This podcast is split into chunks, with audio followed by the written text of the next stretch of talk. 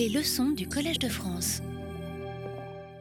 Mesdames et messieurs, bonjour, bienvenue à ce cours de la chaire euh, internationale Évolution des génomes et du développement, saison 2020-2021. C'est la dernière leçon aujourd'hui, la sixième leçon, qui sera consacrée en très grande partie aux gènes OX, des gènes qui me sont particulièrement chers, euh, leçon euh, au cours de laquelle j'aurai l'occasion de parler passablement du travail de, de mon laboratoire. je vais commencer, bien entendu, par un tout petit résumé très court, cette fois, des points les plus importants que je vous ai mentionnés lors de la dernière leçon. Et puis nous discuterons d'une introduction de la régulation et de la fonction des gènes OX dans les bourgeons de membres. Et puis nous examinerons comment, en fait, l'analyse d'une mutation chez la souris, extrêmement intéressante au tout début des années 90, a permis, en fait, 30 ans plus tard, de proposer un schéma euh, relativement précis sur ce qui se passe dans toute une série de dysplasies mésoméliques, je reviendrai en détail dessus, que l'on trouve dans, dans, des familles de patients euh, humains. Voilà, donc la semaine passée, nous avons vu en détail les mécanismes de régulation que l'on trouve au locus sonic hedgehog, qui est un gène particulièrement important pour euh, le développement de, des membres. Euh, nous avons vu que ce gène, que vous voyez là, se trouve en fait à une mégabase, un million de paires de bases, d'une séquence de régulation qui est insérée à l'intérieur d'un autre gène qui s'appelle LMBR1. Une situation très inhabituelle. Et je vous ai montré que toute une série de mutations dans cette séquence ZRS, qui s'appelle ZRS, que ce soit des mutations ponctuelles ou des mutations qui consistent en de grandes inversions qui contiennent cette séquence ZRS, pouvaient conduire à des phénotypes de polydactylie, c'est-à-dire des doigts surnuméraires que vous voyez ici. Souvenez-vous, je vous parlais aussi du fait que ces mutations existent chez les animaux, en particulier chez ces fameux chats de Hemingway qui ont cette polydactylie due à, hedgehog. La question qu'on a abordée, bien sûr, qui est très importante, c'est comment, comment euh, est-il possible que cette séquence d'ADN qui se trouve à une mégabase, un million de paires de bases, très grande distance du gène, accède puisse avoir accès à, ce gène? Et vous vous souvenez que je vous ai passablement parlé de ces cartographies d'interactions génomiques qui sont assez compliquées à comprendre, mais qui en fait peuvent être résumées d'une façon très simple. Vous voyez ici ce, million de paires de bases ici, avec ce gène Sonic Hedgehog, cette séquence de régulation ici, et cette pyramide-là, avec ces deux points, qui en fait illustrent le fait que cette partie de la chromatine contacte très fortement cette partie. Autrement dit, il y a dans l'espace en trois dimensions une structure, une architecture qui fait que ces deux endroits de la chromatine se contactent. Évidemment, quand on, quand on pense à un million de paires de bases sur un chromosome linéaire, c'est très grand. il faut imaginer que le chromosome dans l'espace est une sorte de pelote enroulée, et donc peu importe la distance linéaire, en fait, il faut que ces deux euh, parties de la chromatine soient en contact. Je vous ai décrit euh, euh, en, grand détail le fait que ces contacts sont très souvent induits, renforcés, optimisés par des protéines que l'on appelle des protéines CTCF, qui, avec un complexe, complexe de la coésine, sont capables de faire des grands loops, de tirer l'ADN, de tirer la chromatine et de faire des grands loops qui vont donc mettre en contact ces séquences de régulation. Et puis nous avons vu à la fin euh, une situation euh, extrêmement intéressante qui dérive de l'analyse de cette, condition génétique très forte qui s'appelle l'achéropodia, donc euh, des, patients qui souffrent d'une absence totale des parties distales des, des, bras et des jambes, qui représente en fait une inactivation totale de ce gène Sonic Hedgehog pendant le développement de ses membres. Quand ce gène n'est pas présent, quand il ne fonctionne pas, eh bien, on a ce résultat-là.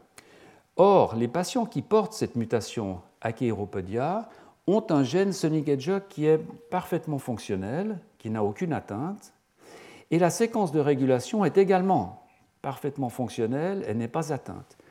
Et souvenez-vous, je vous décrivais ce cas extrêmement spécial d'une mutation dans une séquence qui est proche de la séquence de régulation et dont la seule fonction, en fait, est d'apporter cette séquence de régulation à proximité du gène pour que celle-ci puisse contacter. C'est ce qu'on appelle un élément tethering, un élément de contact, en fait, qui ne sert que à produire une architecture.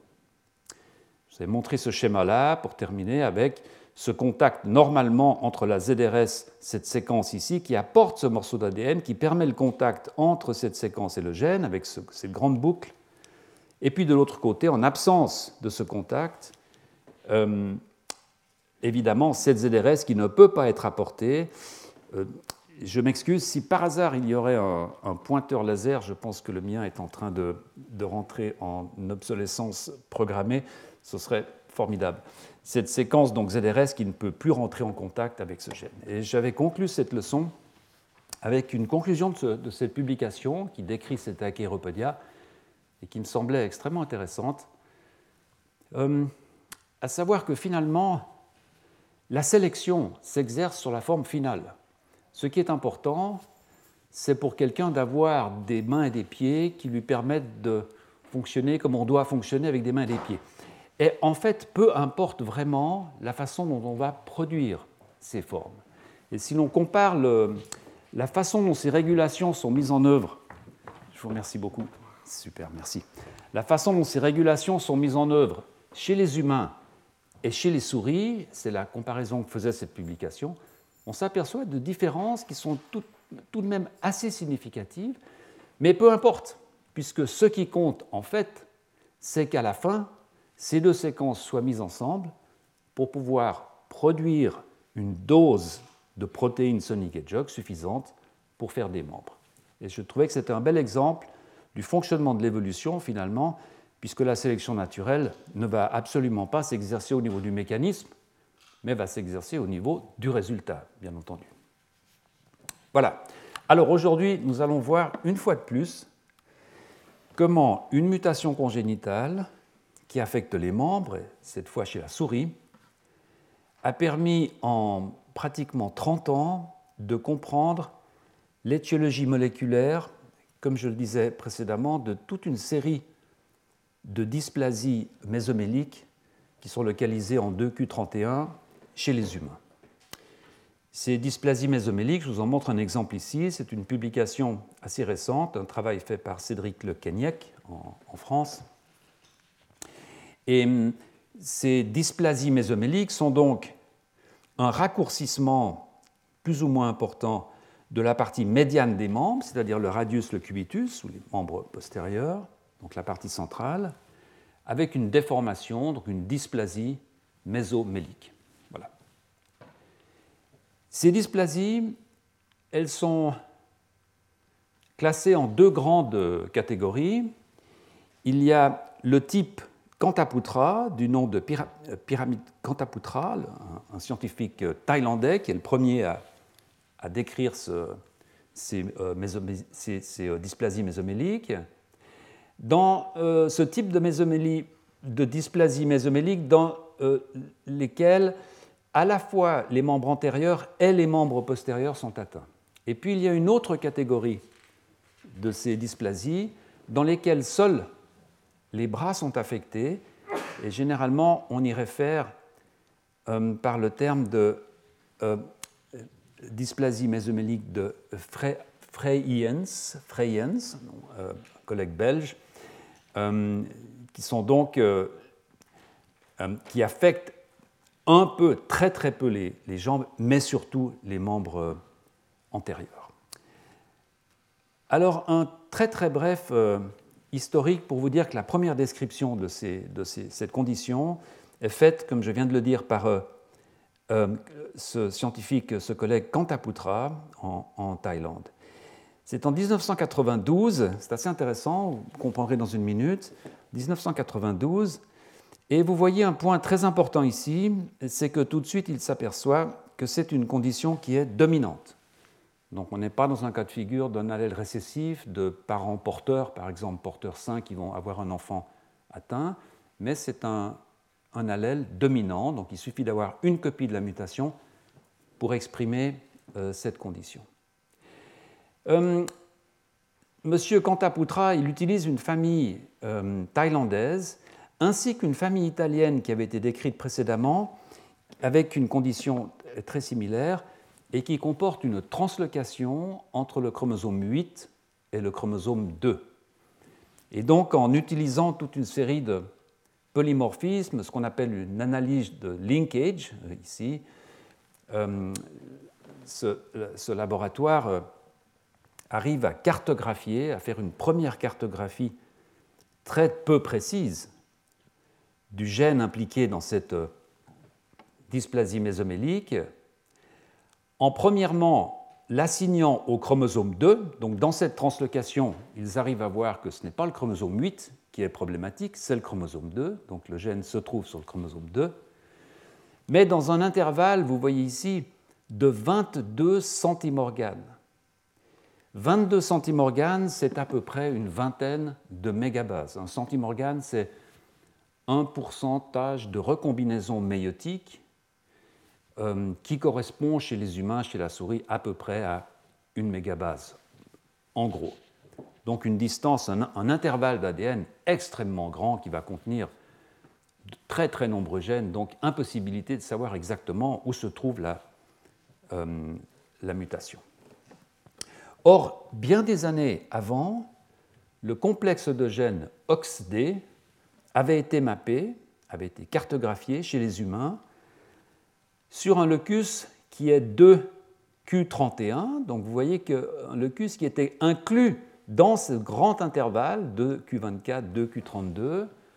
Donc on savait que dans cette partie, on soupçonnait cette mutation, euh, cette, mutation, euh, cette euh, dysplasie mésomélique de se trouver, résidait en fait ce complexe OXD sans bien entendu pouvoir faire le lien entre ces deux locus. Donc ces auteurs séquencent tous les gènes du complexe OXD en espérant trouver une mutation, évidemment, rien du tout. Tous les gènes sont parfaitement fonctionnels et euh, l'étude en restera là. C'est à peu près 20 ans plus tard, comme nous allons le voir, grâce à une mutation chez la souris qui est décrite, euh, et c'est là l'intérêt de cette date, qui est décrite en 1990, donc deux ans avant la publication de cet article, mais cet article n'y fait pas référence parce que à l'époque encore, on n'a pas vraiment l'idée de regarder ensemble ce qui se passe chez les hommes et chez les souris, parce que ce sont des, systèmes qui sont tellement différents qu'il n'y a aucune raison de, faire euh, un aller-retour. Euh, cette mutation, elle va être produite par euh, deux collègues, Muriel Davison et Bruce Katanak, près de Cambridge, en Angleterre, en faisant un criblage au rayon X. Ce sont des collègues qui décident de prendre des mâles de souris, de les irradier avec des rayons X pour euh, induire des, problèmes chromosomiques dans les spermatozoïdes et de croiser ces mâles et de voir ce qui en sort. Et de cette façon, ils vont isoler une lignée de souris dans laquelle, vous voyez ici, euh, une très grande partie du segment intermédiaire, donc du radius et du cubitus, sont soit pratiquement absents, déformés, des tout petits os, alors qu'en fait, la partie plus proximale, pas normale, mais presque normale, et puis les parties distales, les mains, les pieds sont relativement euh, bien faits. Donc là, encore une fois, une malformation qui touche le segment intermédiaire des bras, des pattes avant, des, euh, des pattes arrière. Et puisque le cubitus, ulna en anglais, est pratiquement absent, ils vont appeler cette mutation ulnales, donc euh, sans cubitus. Alors ces auteurs vont tenter de localiser cette mutation chez la souris.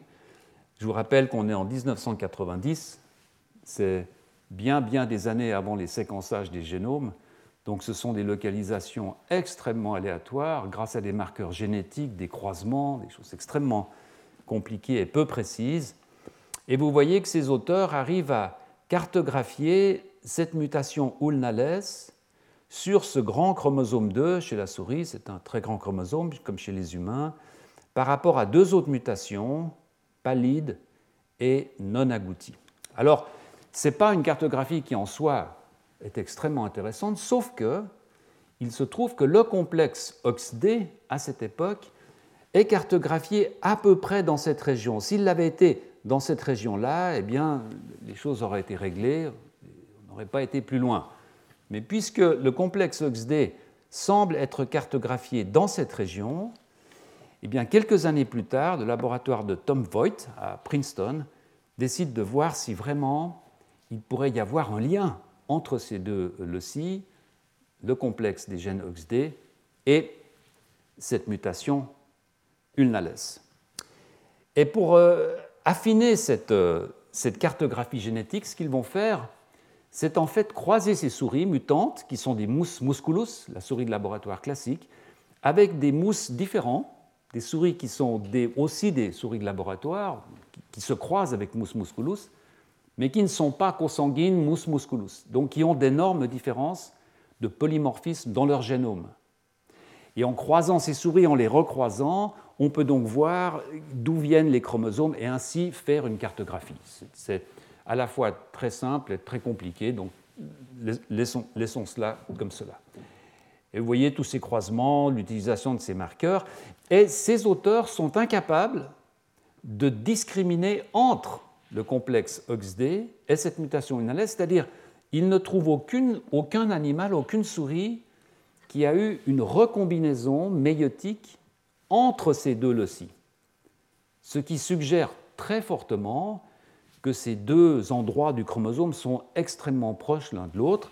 Ils estiment, en ce temps-là, ils estiment à 0,4 centimorgane, c'est-à-dire ils estiment que la mutation ulnales se trouve dans 2, 3, 400 kilobases cette fois, aux alentours du complexe OXD, qui lui fait 100 kilobases. Donc on, vraiment, on, se rapproche, on, est proche.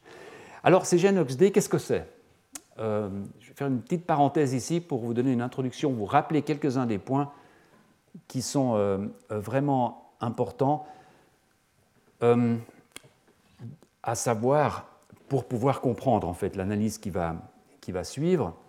Donc laissez-moi vous dire quelques mots à la fois sur la régulation et sur la fonction de ces gènes OXD. Alors ces gènes OXD, ce sont un des quatre complexes, un des quatre petits groupes de gènes OX.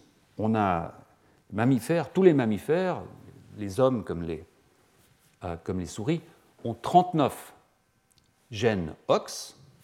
Ce sont des gènes qui sont extrêmement importants pour l'organisation générale du plan du corps et sa réalisation. Et c'est pour ça que souvent on les appelle les gènes architectes, parce que ce sont des gènes qui, euh, qui s'occupent de l'agencement euh, du corps, de mettre les bonnes vertèbres au bon endroit, etc.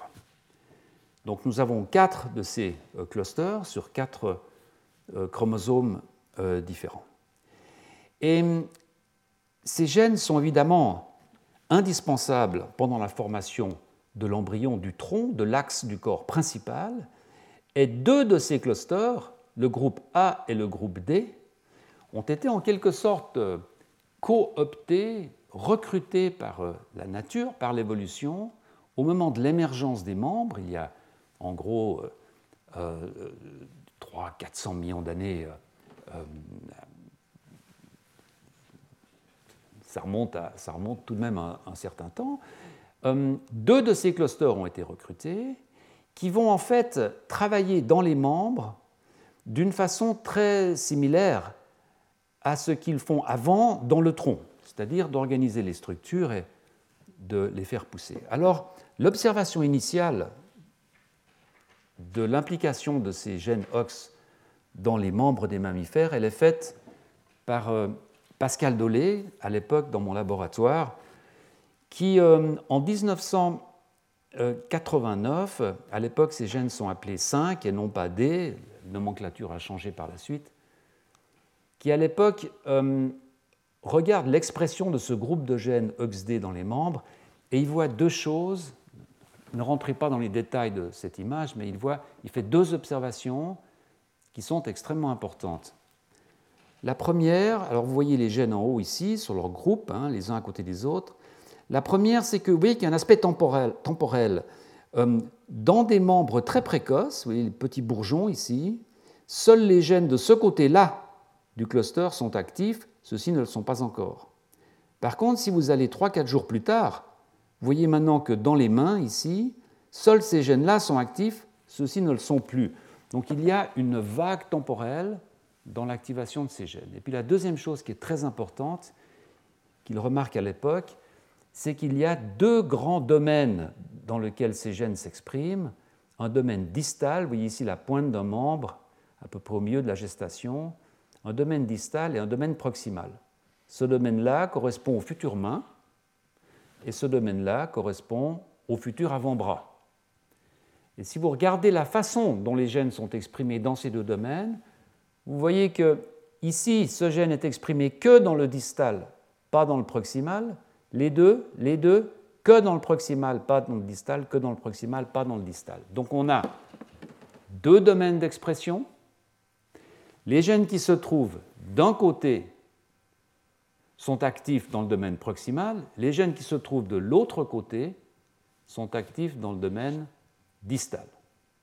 Quand vous regardez votre bras, en fait, vous pouvez en quelque sorte imaginer ce complexe de gènes, c'est une image bien sûr, mais avec des gènes d'un côté qui vont fabriquer la main et les gènes de l'autre côté qui vont fabriquer l'avant-bras. D'accord? Alors, quelle est la fonction de ces gènes? Est-ce que vraiment ils font quelque chose? Cette fonction, elle va commencer à être euh, connue au début des années 90, et je vous montre ici un travail de Pascal Dolé encore, dans le laboratoire, qui en 1993 fait une inactivation expérimentale du dernier de ces gènes, le gène numéro 13, sur lequel on va revenir passablement, le gène numéro 13. Et vous voyez que les souris qui ont une absence de fonction du gène numéro 13 commencent à avoir des membres, des, mains, des pieds qui sont un peu plus réduits, certains doigts commencent à disparaître, il y a des fusions entre les os, donc il y a une sorte de rétraction de cette euh, partie. On le voit très bien sur cette coloration squelettique euh, chez l'adulte ici. Vous voyez la main normale euh, à gauche et cette main mutante avec une réduction de ses doigts, des fusions de, phalanges, etc. de la même façon que l'on observe dans le tronc, les gènes de la même sous-famille donc les gènes qui, dans les quatre complexes, occupent la même position, A3, B3, C3, D3, etc., ces gènes ont des fonctions qui sont extrêmement redondantes. Ils vont se compenser parce que les protéines sont très similaires. Et dans le cas des membres, on le voit très bien ici, vous avez ici une image, une coloration d'une main normale, et vous voyez tout à droite ce qui se passe quand on enlève non seulement la fonction du gène D13, mais la fonction du gène A13 en plus. Donc les deux gènes qui sont à la fin, tout au bout, les gènes qui sont principalement impliqués dans la fabrication des mains et des pieds. Eh bien, vous voyez que quand on enlève la fonction de ces deux gènes, c'est un travail du laboratoire de Pierre Chambon qui a été fait en 1996 par Catherine Fromental, eh bien vous voyez qu'on perd pratiquement, on a une agenèse pratiquement complète des mains et des pieds. Donc, euh, je vous montre encore une image qui, euh, qui, termine cette introduction sur la fonction de ces gènes. C'est un travail fait euh, par Marie Kmita en 2005, en fait, et qui montre que lorsqu'on enlève les deux clusters en entier, cette fois, tout le cluster OXA et tout le cluster OXD, donc il n'y a pratiquement plus de fonction de gène OX pendant le développement des membres. Eh bien, vous voyez ici le membre normal, ici le membre mutant. Vous voyez qu'on a un petit morceau de, l'humérus, probablement la partie proximale, et puis on a quelque chose de très difficile à identifier ici, une espèce de, mognon qui est fait d'une partie intermédiaire. Enfin, le, membre est pratiquement, on a une, agenèse des deux parties les plus distales du membre, la partie intermédiaire, et des problèmes dans la partie même la plus euh, proximale. Donc ces gènes sont critiques pour le développement des membres et leur absence produit une agenèse. Alors, ces deux domaines d'expression, qui sont donc très bien organisés. Comment sont-ils mis en place? En d'autres termes, comment ces gènes, la transcription de ces gènes est-elle régulée? De façon à ce que les gènes qui sont dans un, à une extrémité du complexe soient exprimés dans la partie distale et les gènes de l'autre extrémité soient exprimés dans la partie proximale. Et là encore, c'est presque une vingtaine d'années de travail en fait qui a conduit aux quelques éléments généraux que je vais vous mentionner maintenant. Et j'aimerais juste dire que, en fait, ces deux domaines, donc le domaine proximal et le domaine distal, sont le résultat de stratégies de régulation qui sont différentes. Et c'est Basile Tarquini qui, dans les milieux des années 2000, a commencé à analyser ces deux stratégies différentes. Et sans rentrer dans les détails, ce qui se passe, c'est la chose suivante. Vous avez ici ce complexe de gènes, avec ces gènes qui sont les uns à côté des autres, et vous voyez qu'il y a des enhancers, des séquences de régulation qui sont dans ce côté-là du complexe, qui vont activer ces gènes qui sont dans cette partie précocement dans un domaine qui va finir dans la partie proximale. Donc on a des séquences de régulation proximale qui sont de ce côté-là du cluster de gènes. Et puis, un jour plus tard, on va avoir le déclenchement d'autres séquences de régulation qui sont de l'autre côté de ce complexe de gènes et qui vont activer les gènes de ce côté-là, cette fois, du complexe, dans la partie la plus distale. Donc il faut vous imaginer ce complexe de, gènes, hein, qui de façon linéaire, avec cette partie-là qui travaille, qui travaille sur ces gènes-là pour faire l'avant-bras, et puis à un moment ça s'arrête, et puis l'autre partie va commencer à travailler sur les autres gènes pour faire la partie distale, les mains et les pieds. Alors la description de ces régulations sera finalisée euh, au début des années 2010-2012 grâce aux travaux de François Spitz, de Thomas Montavon et de Guillaume André. Et je vous montre ici un schéma qui récapitule un peu ce qui se passe. On voit que ici vous avez le complexe de ces gènes, ici, et de chaque côté, vous avez ces très grands paysages de régulation, avec ici toute une série de séquences de contrôle main, pied, et ici toute une série de séquences de contrôle avant-bras. Et ces séquences-là vont commencer à travailler, vous voyez ici, ces séquences vont travailler sur ces gènes-là pour fabriquer l'avant-bras. Et à un moment, tout cela va s'arrêter, cela va démarrer, et ces séquences-là vont maintenant travailler sur cette partie du cluster pour fabriquer les extrémités. Hum, dans la réalité, voilà à quoi ça ressemble. Vous avez ici le cluster de gènes OXD, vous avez là, souvenez-vous, ce TAD, ce domaine topologique, hein, où il y a beaucoup d'interactions, en fait. Et on voit très bien ici ces séquences qui contactent ces gènes. Vous voyez, chaque fois que vous voyez ce bin ici, euh, euh, ces carrés noirs, ça veut dire que vous avez un contact entre ces gènes et ces séquences de régulation. Voilà. Et puis à un moment donné, cette régulation s'interrompt et celle-ci démarre avec tous ces éléments ici qui maintenant vont contacter cette partie-là du complexe de gènes OXT. Vous voyez tous ces éléments là, ces carrés ici, qui vont contacter. Donc c'est un système qui est très dynamique, c'est un système qui est bimodal, où on a d'abord une régulation proximale, on va pousser, pendant que le membre pousse, hein, souvenez-vous, le bourgeon pousse, on va organiser la partie proximale. Et puis au moment où on arrive au bout, ça s'arrête, ça déclenche l'autre régulation qui va finir par faire les mains. Évidemment, évolutivement, ça a beaucoup de sens, puisque on pense que les poissons, qui ont donc qui n'ont pas de mains ni de pieds, qui ont des, nageoires, en fait, en principe, ne devraient avoir que le premier type de régulation pour faire la partie osseuse de la première partie de la nageoire et n'ont jamais évolué cette deuxième partie ici qui va venir pour rajouter les autopodes, donc les mains et les pieds, à peu près au Dévonien, il y a 350 millions d'années en arrière. Alors, deux questions essentielles. Pourquoi cette stratégie a-t-elle évolué? Quelle est, la logique derrière? Et puis, pourquoi et comment ces régulations-là s'arrêtent au milieu ici? Pourquoi elles ne peuvent pas atteindre les gènes qui sont de l'autre côté?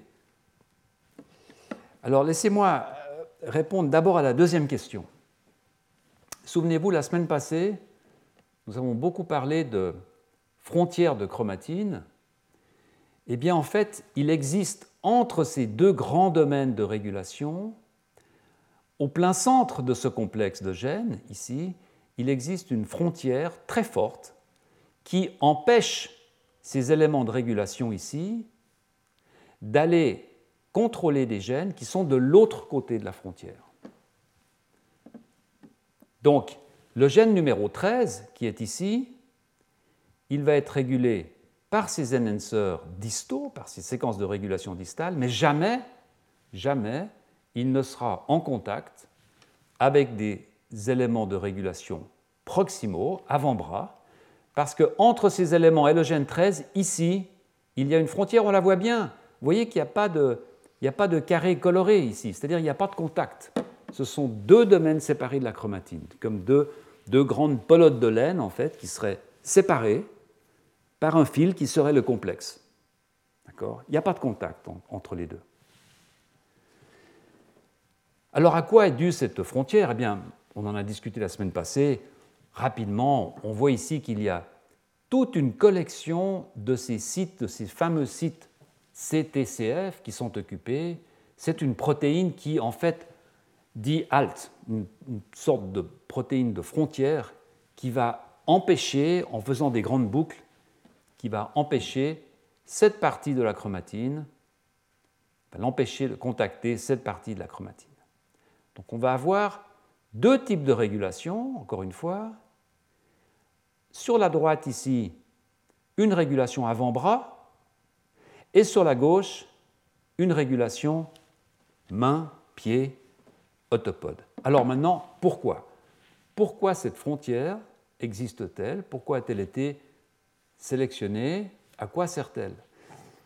Eh bien, en fait, c'est une frontière qui est indispensable parce que la protéine 13, donc la protéine qui est produite par le gène numéro 13, est ce qu'on appelle un dominant négatif. C'est un poison. Cette protéine, si elle est exprimée trop tôt, trop proximale, va empêcher la fonction des autres protéines OX. C'est un dominant négatif. Et donc, si cette protéine numéro 13, si ce gène numéro 13 était exprimé sous le contrôle d'enhancers proximaux, on aurait une perte de fonction des gènes OX dans la partie proximale suite à un gain de fonction de ce dominant négatif. C'est comme si vous, vous traînez avec vous un poison dont vous avez besoin à un moment pour faire des mains. Mais vous n'en voulez pas avant, parce que ça va arrêter le système. Et c'est pour cette raison que la sélection naturelle, en fait, a mis au point ce système de régulation bimodale dans lequel un des enjeux les plus importants, c'est de garder le numéro 13 loin, le plus loin possible, de cette régulation proximale pendant qu'on fait l'avant-bras, pendant qu'on fait le bras, l'avant-bras. 13, on n'en veut pas. Au moment où 13 s'active, ce ne sera que dans les mains, dans les pieds, et ça va terminer le système en faisant les mains et en faisant euh, les pieds. Ce système de dominant négatif, en fait, a été décrit dans les années 91 à la fois la même année, à la fois chez les mammifères, chez la souris, qui a été appelée la prévalence postérieure, et chez les drosophiles, en fait, avec les mêmes protéines. C'est un phénomène qui a été appelé la suppression phénotypique, mais peu importe. Et par conséquent, il faut éviter, comme je viens de le dire, que ces gènes 13 ne soient exprimés dans des domaines trop antérieurs ou proximaux, ce qui induirait des pertes de fonction d'autres gènes OX dans ces domaines. C'est pareil dans le tronc. Dans le tronc, pendant le développement du tronc, qui est un développement progressif qui va vers le bas, il faut absolument freiner le numéro 13, parce que si vous activez le numéro 13 ici, eh bien vous allez arrêter le corps ici. Donc il faut absolument éviter que 13 soit activé trop tôt et dans les domaines trop proximaux. Voilà, maintenant le décor est posé, donc nous pouvons revenir à cette mutation ulnales que je vous, je vous parlais tout à l'heure, cette mutation qui euh, est donc décrite en 1990 80, euh, 90 par Davison et Katanak. Une mutation qui cause une dysplasie mésomélique très forte, pratiquement une absence de, de, des avant-bras, et, qui, euh, comme je vous l'ai dit, euh, est mappée avec les ans euh, de façon à, à, une très grande proximité de ce complexe OXD. Or, en 1995, donc en plein milieu, une étude du laboratoire de Mario Capecchi révèle quelque chose d'extrêmement curieux, qui est que lorsque l'on fait une double mutation des gènes, non pas cette fois du groupe 13, mais du groupe 11, donc des gènes qui, eux, sont exprimés dans euh, la partie médiane, eh bien, on obtient ce genre de souris auquel il manque pratiquement euh, le radius et le cubitus. En fait, ce que vous voyez là, c'est exactement une dysplasie mésomélique qui ressemble à s'y méprendre à la mutation Ulnales, qui ressemble à s'y méprendre à certaines euh, dysplasies chez les humains, je vous montrerai euh, tout à l'heure. Mais dans ce cas particulier, il s'agit d'une double perte de fonction des gènes numéro 11 à 11, donc les deux gènes numéro 11, qui visiblement, dont la fonction est de fabriquer l'avant-bras sous le contrôle de ces séquences de régulation avant-bras qui se trouvent de l'autre côté, dont la fonction principale est d'activer ces gènes 11 avant de passer au gène 13 et à la main.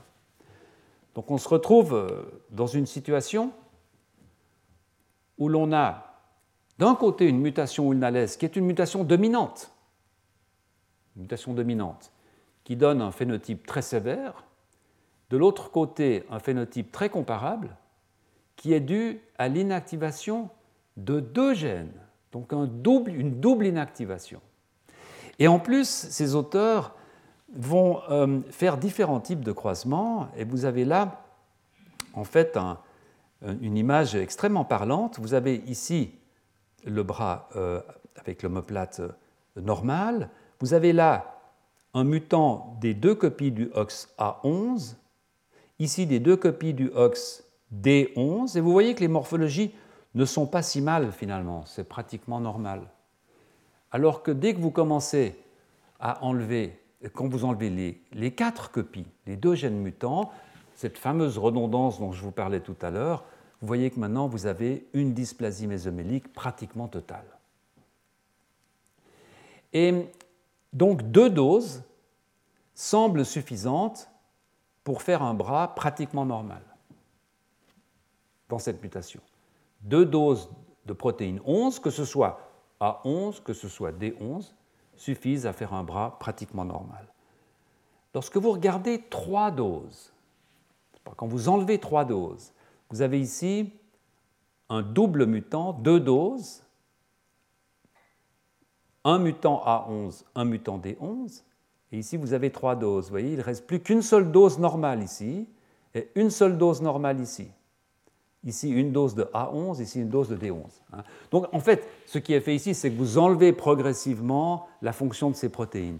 Et vous tombez à une seule dose qui reste ici. Là, vous voyez, on commence à voir maintenant ce phénotype de dysplasie mésomélique, mais qui, là encore, n'est pas aussi sévère qu'Ulnales. La conclusion, c'est que une dose de protéine 11 sur 4 n'est pas suffisante pour faire un membre normal, mais certainement la mutation Ulnales implique quelque chose qui est plus fort qu'une dose, puisque le phénotype Ulnales est plus sévère que cela. Donc, ça veut dire que le phénotype Ulnales doit dériver d'une perte totale de fonction des gènes du groupe 11. C'est ce qu'on voit avec la perte totale des deux gènes du groupe 11, finalement. Sauf que, comme je vous le disais, c'est une mutation dominante. Donc comment une mutation dominante, une copie, peut mimer la perte totale des quatre copies des gènes euh, du groupe 11. Et en fait, la solution, eh bien, vous pouvez maintenant la deviner, c'est en 1997 que deux publications vont sortir, une euh, de mon laboratoire, une du laboratoire de Tom Voigt, euh, dans lesquelles nous allons regarder l'expression de ces gènes du groupe 11 dans les mutants Ulnales. C'est-à-dire, on va voir si ces souris Ulnales ont une absence de transcrit, une absence d'ARN des groupes 11 qui ferait que, euh, le phénotype serait équivalent à une perte de fonction de, ces gènes 11. Et hum, ceci va être regardé en détail. Vous voyez ici un exemple. Vous voyez en haut le phénotype ulnales qui est tout de même extrêmement fort. Hein. On ne sait pas exactement ce qu'on voit ici. C'est extrêmement dysplasique, euh, très court, des petits morceaux de, de radius et de cubitus. Mais vous voyez là que le gène numéro 11, D11 ici, est exprimé de façon relativement normale dans, ce mutant. Et même le gène 10 ici, tous ces, domaines ici proximaux, souvenez-vous, sont tous contrôlés par les mêmes séquences de régulation qui se trouvent de l'autre côté. Vous voyez que c'est pratiquement normal. Alors, dans l'autre publication de Tom Voigt, ils verront une petite réduction des transcrits dans cette région, mais qui certainement n'est pas suffisante pour expliquer le phénotype que l'on voit dans la mutation Ulnales. Souvenez-vous, ce que je viens de vous montrer sur les mutants de ces gènes 11, il faudrait que ce domaine soit pratiquement complètement absent pour qu'on puisse espérer voir un phénotype de cette force. Alors d'où cela provient-il? Bien, la réponse, elle est donnée ici lorsque nous avons regardé comment le gène numéro 13 se comporte dans les mutants ulnales. Et vous voyez ici cette image absolument remarquable. Voilà l'expression ici du gène numéro 13 dans un bourgeon de membre normal. Vous voyez qu'il dans les doigts, hein, ce, gène travaille pour former les, les doigts. Et tout à droite ici, vous voyez l'expression de ce même gène dans un mutant ulnales. Et vous voyez qu'en fait, ces deux domaines sont inversés, pratiquement. Dans le membre normal, vous avez une expression très forte, en noir ici, dans les doigts. Par contre, aucune expression dans ce qui deviendra plus tard l'avant-bras, bien entendu. Puisque, souvenez-vous, il y a cette frontière qui bloque. Mais lorsque vous regardez le mutant ulnales, on trouve pratiquement plus d'expression dans les doigts et une expression relativement forte dans cette partie proximale.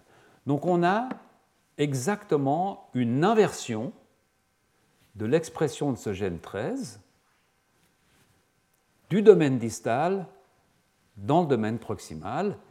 Et l'idée, bien entendu, comme je vous le disais tout à l'heure, c'est que comme c'est un dominant négatif, ces protéines 13 ici vont en fait inhiber, détruire la fonction des protéines 11, de toutes les protéines 11, A11, D11, et donc on va avoir un phénotype qui sera analogue à une perte de fonction des gènes du groupe 11.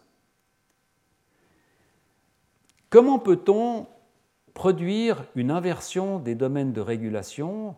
C'est évidemment une, question euh, relativement simple qu'on pourrait poser à un examen de, master. Euh, si vous avez bien compris ce système de régulation bimodal avec proximal d'un côté, distal de l'autre, avec ce complexe OX et cette frontière au milieu, à quoi peut-on s'attendre comme mutation pour inverser les polarités, une inversion du complexe.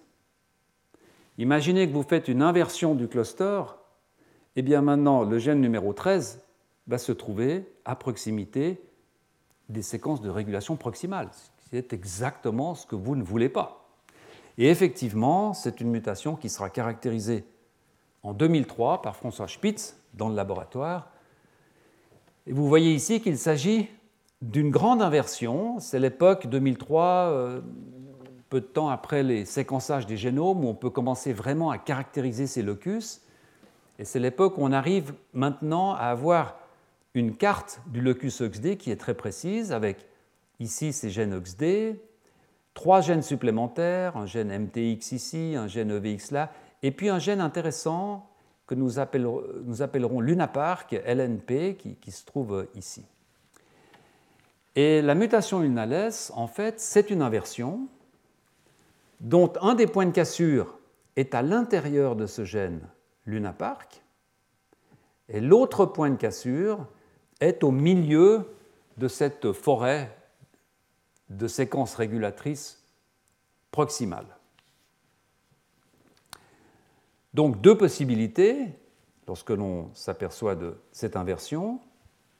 Soit Ulnales est allélique, donc est lié, associé au complexe OXD, mais, je viens de vous le dire, le point de cassure est dans le gène Lunapark, donc il casse le gène Lunapark. Donc serait-il possible que, option 2, la mutation Ulnales soit allélique au gène Lunapark et non pas au cluster OXD Alors, c'est une, une option qui n'a pas été gardée longtemps pour des raisons que vous allez comprendre, mais principalement parce qu'à cette époque, on sait que Lunapark n'a pas de fonction évidente dans les membres et donc il ne semble pas que ce point de cassure soit la cause, et puis bien sûr à cause de ce ce gain de fonction, ce gain d'expression du gène 13 que je viens de, de euh, vous montrer. Hum,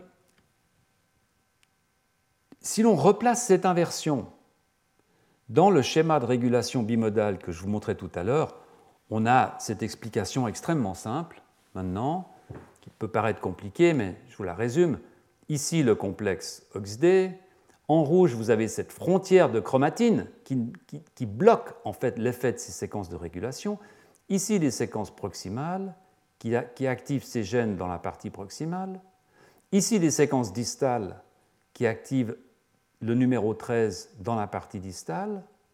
Lorsque vous inversez cette partie-là, c'est l'inversion Ulnales, eh bien vous retrouvez le gène 13 ici, qui maintenant, bien entendu, va se retrouver sous le contrôle de séquences de régulation proximale. Notez que ce gène 13 maintenant, puisqu'il y a cette frontière, ne va plus contacter les enhancers distaux.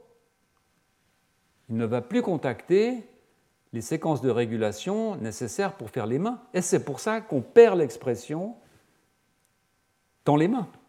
Donc on a à la fois un gain dans la partie euh, avant-bras et une perte dans la partie euh, de l'autopode. Donc, à cette époque, c'est cette hypothèse qui est, qui est conservée. Nous sommes en 2003. Mais cette hypothèse, évidemment, elle laisse ouverte toute une série de, questions qui vont rester euh, sans réponse pendant euh, pratiquement euh, une quinzaine d'années. Ces questions sont assez simples finalement. Est-ce que cette mutation lunales est également allélique à Lunapark Est-ce qu'il pourrait y avoir une partie du phénotype qui s'explique par l'inactivation de Lunapark Quel est le mécanisme de dominance? Quand on dit que c'est un dominant négatif, c'est facile, mais comment ça fonctionne? Qu'est-ce qui se passe? Pourquoi un gain de fonction de 13 montre le même phénotype que la perte de fonction combinée? Quel est le mécanisme derrière la perte de fonction des gènes du groupe 11.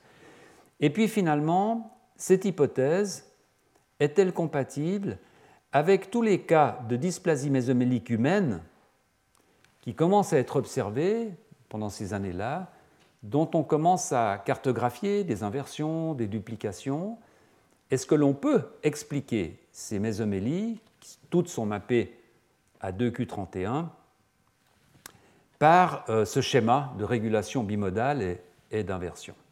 Et en fait, ce sont, les, ce sont, vraiment les développements récents des outils de d'édition de génome hein, par le CRISPR, ce fameux CRISPR-Cas9 qui, qui permet vraiment de, pouvoir faire de l'ingénierie chromosomique très précise, qui ont permis ces quelques dernières années de revenir sur ce, cas d'école en fait et d'apporter des réponses à, ces questions. Et c'est que j'aimerais vous décrire maintenant euh, euh, brièvement. Donc l'idée était simple, ces mutants Ulnales, ils sont dominants négatifs, ce sont des mutants très sévères, les mâles ne se reproduisent pas, probablement pour des raisons mécaniques. Imaginez que ces mâles n'ont pratiquement plus d'avant-bras. Et donc ce sont des souris avec lesquelles il est extrêmement difficile de travailler, surtout d'obtenir suffisamment de matériel, d'embryons, pour pouvoir faire des analyses moléculaires. Et donc euh, l'émergence des outils CRISPR a permis d'utiliser une inversion un peu différente, fabriquée, qui produit une dysplasie mésomélique, tout en permettant le travail avec les embryons, c'est-à-dire un mutant qu'on qualifie d'hypomorphe, c'est-à-dire un mutant qui est similaire mais beaucoup plus faible. Et c'est le travail de Christopher Chase Bolt dans le laboratoire qui ces dernières années a, fait ce projet qui est en cours de publication. Alors vous voyez ici l'inversion Ulnales. ici vous avez le cluster OXD, la frontière, numéro 13 à gauche, les autres gènes à droite. Ici tous ces éléments de régulation proximaux, proximaux, Ici, tous les éléments de régulation distaux. Et en noir, là, vous avez exactement les points de cassure, vous voyez, dans le gène lunapark, ici, les points de cassure d'Ulnales. Alors, ce, ce qui a été fait, c'est d'utiliser une inversion qui est un peu plus longue, qui s'appelle INF2 ici. Vous voyez qu'il n'a pas de point de cassure cette fois dans lunapark, donc le gène lunapark est totalement fonctionnel, il n'y a plus ce problème. Et dans laquelle nous inversons également cet élément ici très fort, cet élément de régulation très fort, que nous suspections d'être celui qui, dans l'inversion Ulnales, était le plus fortement actif sur le gène 13 pour massivement activer ce gène 13 dans la partie proximale.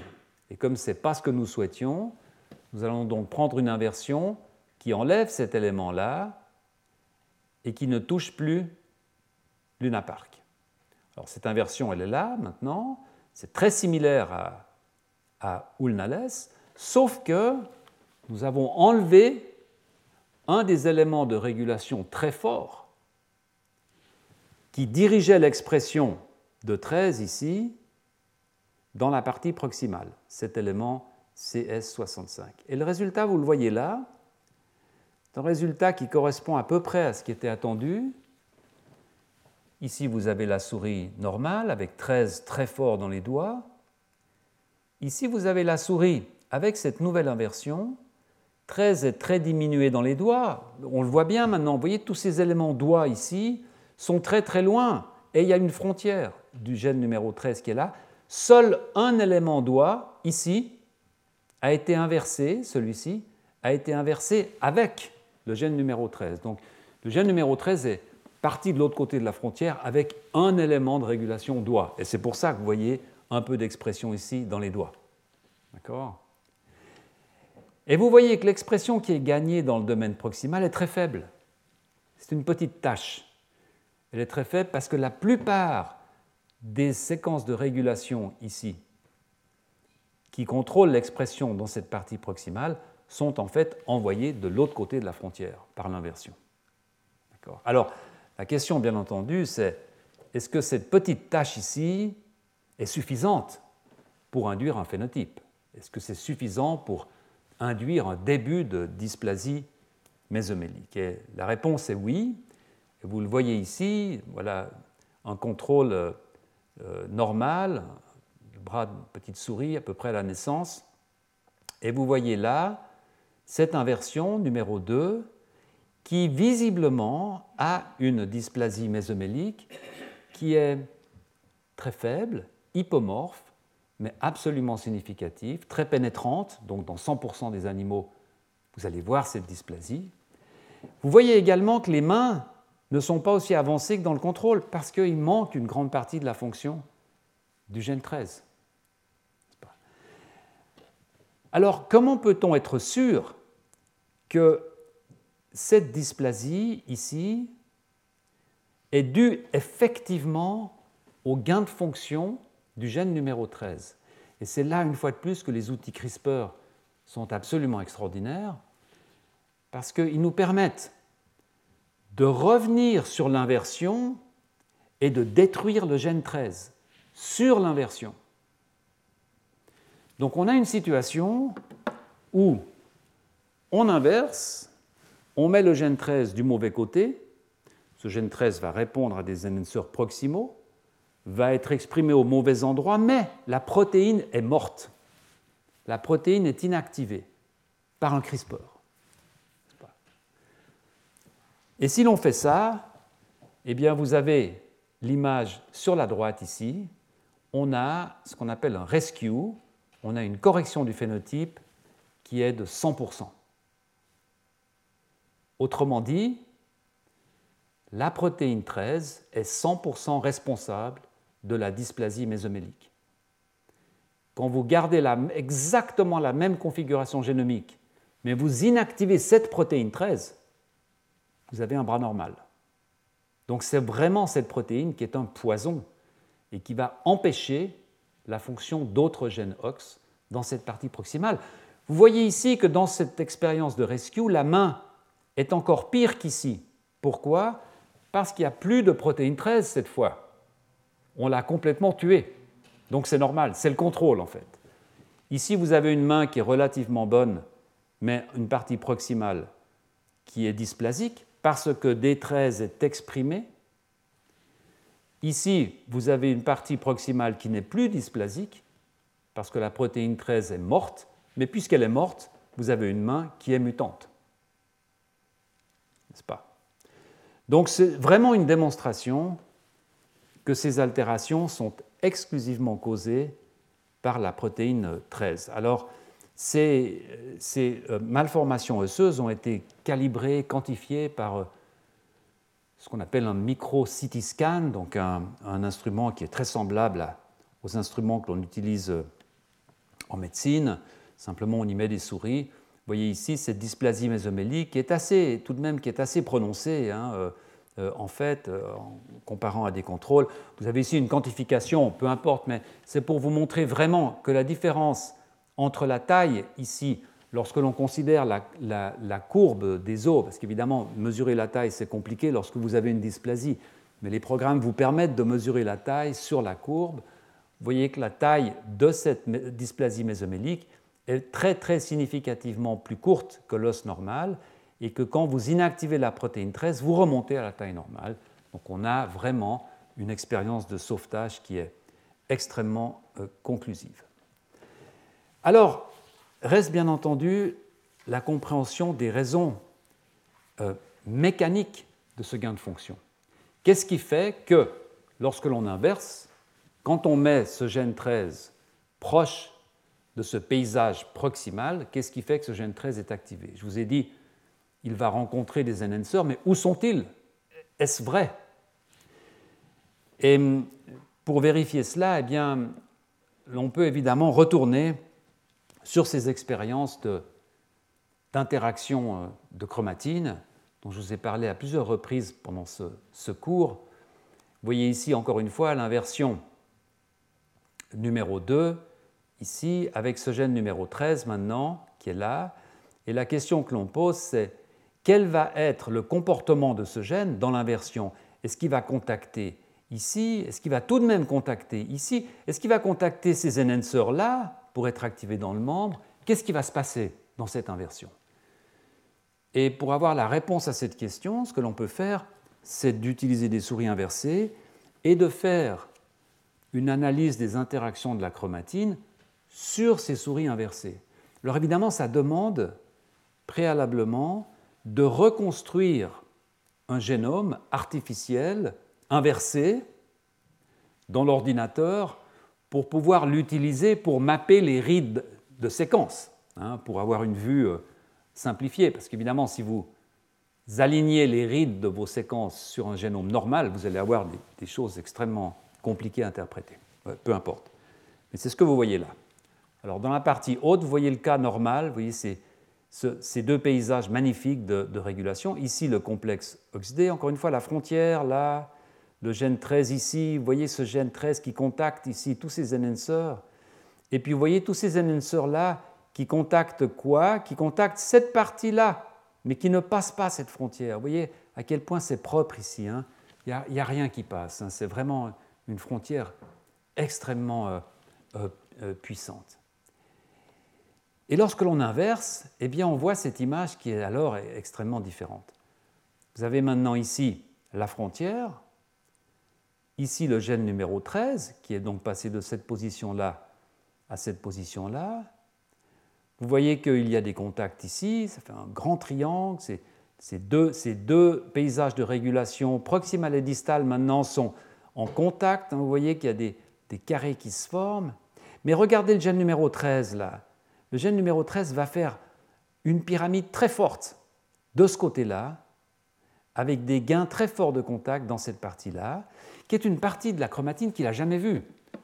ce gène, en conditions normales, de sa vie de gène, n'a jamais vu cette partie de chromatine.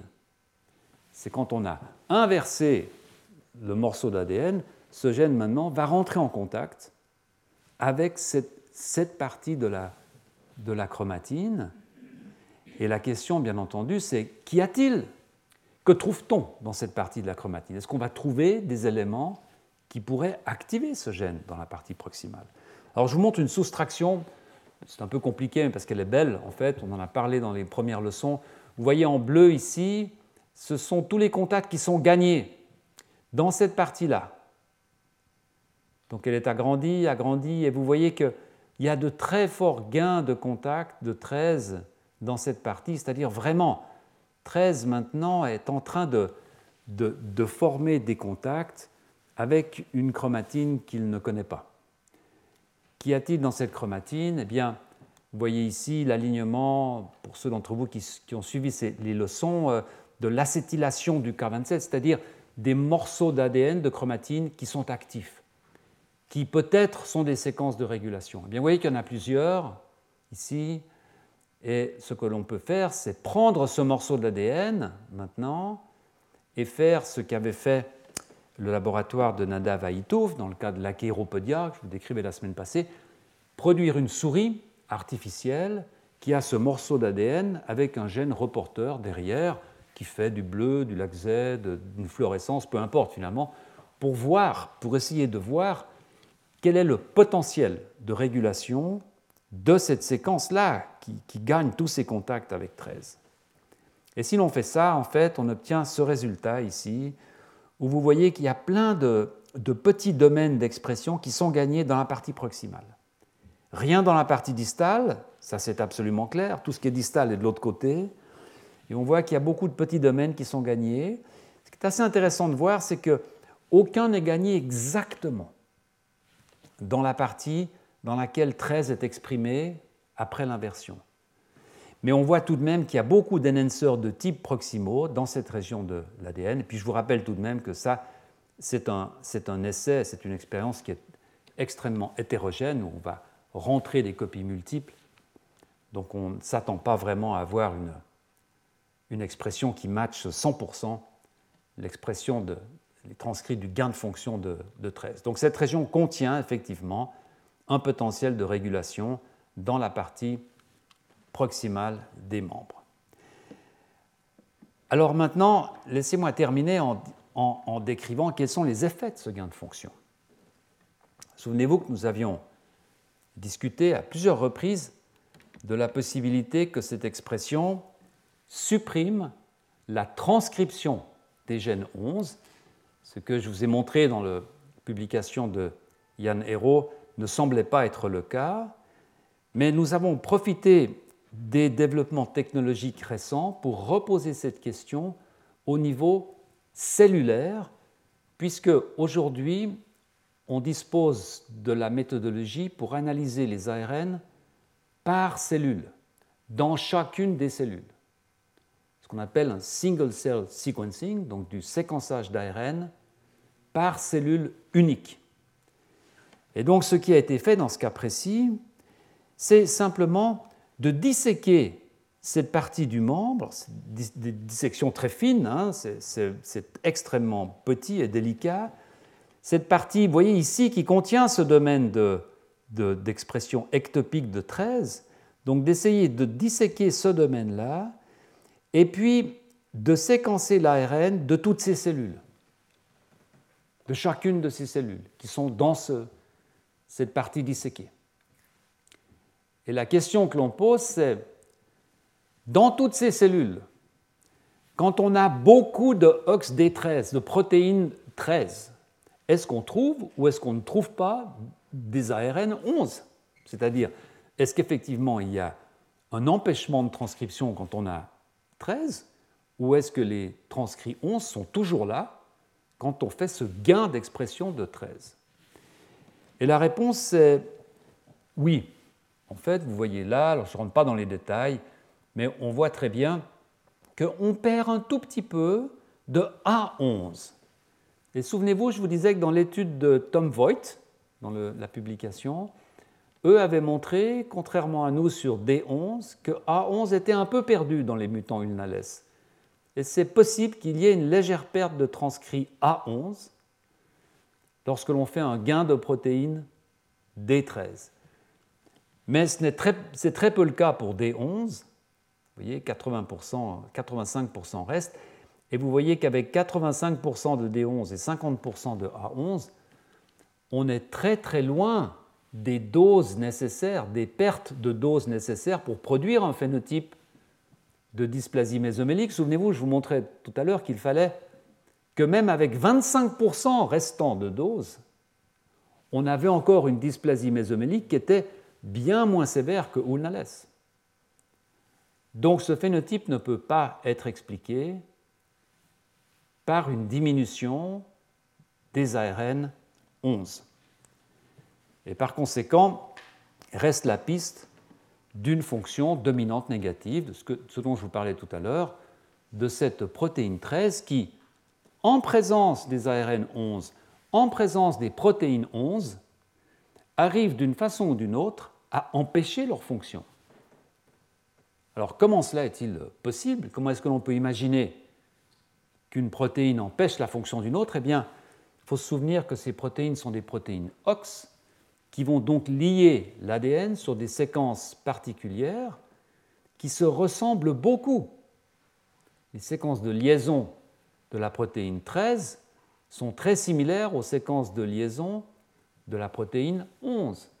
Et donc on pourrait imaginer peut-être que si la protéine 13 a une affinité de liaison qui est très supérieure à la protéine 11, cette protéine 13 pourrait saturer les sites, par exemple, empêcher les protéines 11 de lier, bien qu'elles soient là et parfaitement normales. Et on aurait donc un phénotype qui correspondrait à une perte des protéines 11, puisqu'elles ne pourraient plus lier leur euh, gène cible. Alors c'est une hypothèse qui a été euh, examinée, encore une fois, par, euh, par Chase Bolt, et encore une fois, dissection de cette partie-là, microdissection.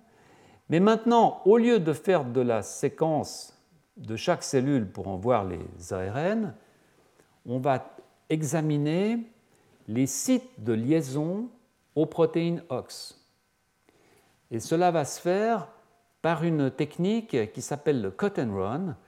Et je ne vais pas rentrer dans les détails. Euh, si vous le souhaitez, vous pouvez remonter à mon cours de l'année passée sur le site du Collège de France qui décrit en fait cette technique euh, en détail. Mais c'est une technique qui, euh, voyez-vous, permet en fait de travailler avec très peu de matériel. Donc c'est une technique intéressante parce qu'avec 10 000, 20 000, 30 000 cellules, on peut obtenir un résultat alors que les autres techniques utilisées pour faire ce genre d'analyse, c'est-à-dire d'aller repêcher les séquences qui sont liées par une protéine, généralement demande beaucoup, beaucoup plus de, matériel. Alors le and run, il, est décrit là, vous pourrez retrouver le schéma si euh, cela vous intéresse. Et voici le, le résultat obtenu. Euh, ça se lit de la façon suivante. Vous avez ici une séquence d'ADN et la hauteur, la force des lettres reflète leur probabilité de présence. Par exemple, ce T rouge ici, eh bien, ce sera toujours un T. Il est là dans 100% des cas. Euh, ce A ici, il est là dans 95% euh, des cas. Vous voyez qu'il y a quelque chose. Ce A-là, par contre, il est là dans 100% des cas. Par contre, à cette position-là, vous avez souvent un T, mais vous avez parfois un C, parfois un A. D'accord? C'est comme ça que ça, se lie en fait. Ce sont des sites, ce sont des sites qui sont tous liés par la protéine 13. Les liens sont pareils, que ce soit A13 ou D13. Ce sont des protéines qui ont les mêmes sites de liaison à l'ADN. Souvenez-vous, la redondance, hein, la façon de se compenser, de compenser leur fonction. Et vous voyez ici donc le site de liaison qui est ce qu'on appelle un site consensus, c'est-à-dire tous les sites qui ont été liés par, la protéine D13 dans ce morceau de dissection-là, tous les sites sont alignés et on voit ici la séquence consensus. Donc on a très très souvent un TA, A, et puis avant c'est un peu plus variable. D'accord? Et en dessous, vous voyez la même analyse, mais cette fois pour la protéine 11. Donc ça représente en fait, vous pouvez lire ici les cinq sites euh, top tout, en haut de la liste. Hein. La façon dont ça se fait, c'est assez simple. Vous avez cette euh, méthode qui vous permet d'avoir des milliers de séquences qui sont liées. Et puis vous alignez ces séquences et vous allez voir qu'il y a différents types de séquences. Vous allez prendre les cinq meilleures, et puis les cinq meilleures, vous les reportez sur euh, ce type de consensus. C'est ce que vous obtenez. Ici, vous avez pour la protéine 11, vous voyez les, les p-values ici sont extrêmement élevés, donc ce sont des séquences qui sont extrêmement significatives, puisqu'elles dérivent de, milliers de, de, compilations de milliers de séquences que vous allez obtenir de votre run. D'accord? Euh, Ce qu'il y a d'intéressant, c'est que on voit que les sites de liaison, ici, de D13, dans cette euh, dissection sont en fait pratiquement identiques au site de liaison de D13 dans son tissu normal, c'est-à-dire ici, dans les doigts. Autrement dit, ce n'est pas, pas, vraiment étonnant, mais cela veut dire que lorsque vous exprimez D13 dans la partie proximale, où il ne faut pas l'exprimer, eh bien finalement cette protéine va aller trouver les sites qu'elle trouve normalement dans la partie distale. D'où l'hypothèse que peut-être ce qui se passe, c'est que dans cette tâche de D13 se déroule, va commencer à se dérouler un programme génétique qui est fait des doigts, raccourcis, des, des os longs qui sont maintenant très courts. Donc c'est un nouveau programme qui démarre, qui ne devrait pas démarrer, puisque normalement D13 euh, n'est pas là. Donc une possibilité qui a une sorte de nouveau programme qui démarre dans ces cellules euh, proximales. Et en fait, lorsque l'on examine euh, la distribution des sites, que je vais vous montrer ici, lorsqu'on imagine, lorsqu'on analyse cette distribution des sites, euh, on voit la chose suivante. Vous voyez ce, ce petit rond-là, ici, avec 1359 sur la gauche, 596, 30 et 94, sont en fait les sites de liaison de D13 dans cette, cette tâche ectopique. D'accord? Il y en a peu, parce que le matériel est vraiment très rare. Et ce qui y a d'intéressant, c'est que vous voyez que ce rond est pratiquement intégré dans ce grand rond, ici, qui représente en fait les sites que l'on trouve normalement dans la partie distale. Donc ça vous montre bien que tous les endroits du génome, près des gènes, dans lesquels se lie la protéine 13, sont des endroits qui normalement sont liés par la protéine 13. Il n'y a rien de neuf. Dans la partie avant-bras, dans les cellules, les futures cellules de l'avant-bras, D13 ne va pas aller se lier à, des choses improbables. C'est vraiment des sites de liaison 13. L'autre remarque extrêmement intéressante, c'est que vous voyez qu'une très grande partie de ces sites, ces 1359 ici, plus ces 94, sont des sites normalement liés par 11. dans la partie proximale. Et donc on voit bien qu'il y a une compétition qui commence à s'installer entre 13 et 11. Et on peut imaginer que ce qui se passe, c'est que 11, la protéine 11 doit faire son travail, donc doit trouver ses sites de liaison euh, pour activer les gènes qui doivent être activés par 11. Mais malheureusement, la protéine 13, qui a une affinité plus grande peut-être pour ces sites, occupe ces sites et donc empêche ces protéines 11 de travailler. C'est ce que semble indiquer cette analyse.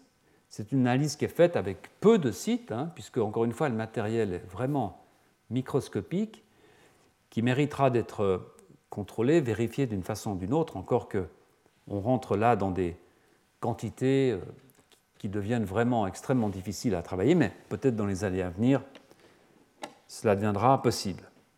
Alors avant de passer brièvement aux mésomélies humaines, cinq minutes pour, pour vous en, parler de façon rapide, laissez-moi conclure cette, cette, partie en vous disant que cette mutation ILNALES, c'est une inversion du cluster UXD qui donc amène le gène 13 à proximité des séquences enhancers de l'avant-bras. Cela conduit à l'expression ectopique de 13 dans des cellules impliquées dans le développement des avant-bras qui normalement expriment A11D11. Le gain de 13 induit une légère réduction des protéines 11, mais certainement pas suffisante pour produire le phénotype, et donc il s'agit probablement d'une compétition d'un dominant négatif pour des sites de liaison. Alors, je vous ai résumé ici ce que l'on pense, ce qui se passe. La situation normale, Ici, vous avez les séquences proximales qui travaillent sur ces gènes qui font le proximal, les séquences distales qui travaillent sur 13 ici, qui font la partie distale, le membre est normal. Ici, vous avez Ulnales, cette séquence-là très forte qui va induire 13 ici après l'inversion très fortement dans la partie proximale, on a une dysplasie mésomélique très forte, très sévère. Dans le cas de cette deuxième inversion, cette séquence-là n'est plus ici, puisqu'elle est partie de l'autre côté maintenant avec l'inversion. Et donc on a ces petits enhancers-là qui vont induire cette tâche-là, qui va produire une version très hypomorphe, très faible de cette dysplasie mésomélique. Et puis, l'expérience de rescue dont je vous parlais tout à l'heure, c'est-à-dire la même que vous avez ici, mais dans ce cas-là, on tue l'expression, la fonction de la protéine OX, et dans ce cas-là, on restaure une morphologie qui est parfaitement normale. Alors maintenant, maintenant que vous avez ce schéma en tête, peut-on l'appliquer, peut-on utiliser ce schéma explicatif aux quelques cas de dysplasie mésomélique humaine qui ont été euh, reportés depuis maintenant une quinzaine d'années et pour lesquels on dispose des mutations disposent de la structure du, chromosome. Et en fait, euh, de façon très intéressante, toutes les mésomélies, toutes les dysplasies mésoméliques qui ont été analysées jusqu'au jour d'aujourd'hui et qui sont cartographiées sur le locus euh, de Q31, donc qui sont à proximité du cluster XD, peuvent être parfaitement interprétées en utilisant ce schéma. Et je vais vous montrer très rapidement quatre exemples simplement en prenant ces schémas. Le premier, c'est cette fameuse étude de, euh, Kantaputra qui a été réévaluée par le laboratoire de Stéphane Mundlos en 2013, me semble-t-il, 2010. Et vous voyez que ce cas particulier, cette famille, cette première famille qui avait, thaïlandaise qui avait conduit à la définition de cette dysplasie mésomélique, a en fait une duplication ici, une duplication de cette partie. D'accord? Donc c'est une grande duplication qui contient le, euh, cluster OXT. Mais comme souvent, dans ces grandes duplications, il est très difficile de savoir si la duplication est normale ou si elle est inversée. Donc soit les patients ont une duplication normale, je ne dis pas pourquoi, mais c'est compliqué, soit la duplication est inversée. Alors vous avez les deux cas de figure ici, on ne sait pas, on ne sait pas quel cas de figure est le, correct, mais vous voyez que dans les deux cas, on trouve une explication qui est extrêmement simple. Dans le cas d'une duplication inversée, eh bien là encore, on va trouver le gène 13 ici, qui alors va être directement sous le feu de tous les enhancers proximaux. Dans ce cas-là, on s'attend vraiment à une dysplasie mésomélique extrêmement sévère. Dans le cas où cette duplication n'est pas inversée, eh bien, vous voyez que cette deuxième copie ici contient là un enhancer proximal qui est celui-ci, qui normalement ne peut pas travailler sur 13 puisqu'il y a cette frontière. Sauf que maintenant, il peut travailler sur 13 puisqu'il n'y a plus de frontière sur la duplication. Donc activation dans la partie proximale, donc une dysplasie mésomélique. Je vous montre ici un autre cas de figure qui est une publication de Cédric Le Kenyek, une publication très récente de deux familles, deux différentes familles euh, en France, qui sont des familles compliquées cette fois. Vous voyez ici qu'on a une duplication de deux régions dont une est inversée. Donc vous avez une duplication de cette région, vous, savez, vous voyez 2A ici, 2A ici, et puis ici vous avez 2A, 2A inversé. Aucun expérimentateur au monde n'aurait l'idée de, produire une souris avec ce type de duplication. Ce, n'est vraiment que dans la population humaine que l'on peut trouver des configurations qui sont aussi inattendues et aussi informatives. Parce qu'effectivement, vous avez ici euh, une frontière avec le gène 13 qui est inversé,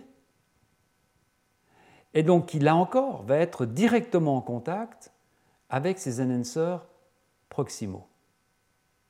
Donc on a vraiment là encore un cas de figure où on s'attend à une dysplasie mésomélique d'une grande sévérité. L'autre famille est une famille qui est extrêmement intéressante, où on a euh, une duplication inversée du cluster, donc comme celle que je vous ai montrée avant, la possibilité que je vous ai montrée avant, où là encore, cette fois, ces duplications sont euh, euh, conjointes, en fait, on a cette inversion-là, avec donc cette partie-là qui est inversée et dupliquée. Donc là encore, on va retrouver ici le gène 13, de ce côté de la frontière qui, encore une fois, va être directement sous le feu de ces enhancers proximaux. Dysplasie mésomélique. Je vous montre ici encore un, cas qui est une publication euh, de, ce groupe en 2010. Évidemment, à chaque fois, les gens cherchaient, si vous lisez ces publications, à chaque fois, les gens cherchent une explication pour des pertes de fonction en disant mais comment, comment on peut conduire, comment cela peut conduire à une perte de fonction des gènes 11, puisque c'est ça qui donne les dysplasies euh, mésoméliques. Mais en fait, pas du tout. C'est toujours des gains de fonction de la protéine 13. Et là encore, vous voyez que cette. Euh, alors là, on a un, cas de figure absolument euh, original où on a une duplication non pas seulement du cluster, mais du cluster plus, plus tout, pratiquement l'intégralité de ce paysage de régulation proximale. Donc vous voyez que toute cette partie-là est maintenant reproduite ici. Mais regardez, 13 qui est de ce côté-là va maintenant être sous le feu de tous ces enhancers. Là encore, une mésomélie, euh, une dysplasie mésomélique garantie. Évidemment, tout cela sont des inférences.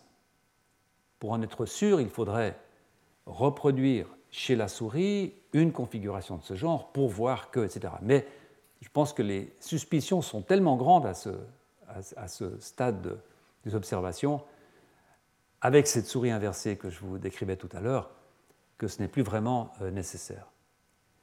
Euh, ici, c'est encore une fois l'alternative, puisque ces auteurs ne savent pas exactement s'il s'agit d'une duplication inversée ou pas inversée, eh bien, vous voyez que la duplication inversée, c'est encore pire, car alors vous avez un super paysage ici avec une quantité phénoménale de séquences de régulation qui vont tirer dans tous les sens et qui vont bien entendu arriver sur OXD13. Puis le dernier cas de figure que j'aimerais vous montrer, c'est un cas que je trouve très intéressant. C'est simplement une délétion. C'est un patient, euh, deux délétions en fait, avec une petite délétion ici qui ne paye pas de mine, qui n'a en fait pas grand-chose à voir avec le phénotype, probablement, mais une autre délétion qui, comme vous le voyez, enlève toute la partie de régulation distale. Et cette délétion a, pris beaucoup de temps pour nous à, interpréter, puisque dans ce cas-là, on ne touche pas les enhancers proximaux, on ne touche pas le gène des 13, la frontière existe toujours. Donc pourquoi, lorsque l'on enlève cette partie-là, eh on obtient un patient qui a une dysplasie mésomélique. Et en fait, la solution est venue de cette publication de Patrick Chop dans le laboratoire, qui, en répétant cette, non pas une délétion, mais en faisant une grande inversion de cette partie, donc en enlevant tous ces séquences enhancers et en les envoyant très loin, a produit une souris qui avait une dysplasie mésomélique très faible. Ce qui se passe en fait, c'est que le gène numéro 13 qui est là, en grande partie, ne peut pas répondre à ces enhancers à cause de cette frontière, cette frontière qui est créée par des sites CTCF, souvenez-vous, qui se trouvent dans cette région, qui font cette pyramide. Et quand on enlève cette région, ce qui se passe, c'est que ce gène 13 qui est bloqué de ce côté, on enlève cette région, le gène 13 commence à débloqué et va pouvoir accéder, faiblement, mais accéder à ces enhancers proximaux. Et de façon significative, ces dysplasies mésoméliques-là sont beaucoup plus faibles que celles que je vous ai montrées euh, tout à l'heure avec ces grandes inversions qui mettent directement en contact les enhancers proximaux avec le gène D13. Donc vous voyez que toutes ces dysplasies mésoméliques en 2Q31 chez les humains peuvent être parfaitement expliquées sur la base de ce schéma de régulation des gènes OXD et de leur fonction dans la morphogénèse des membres.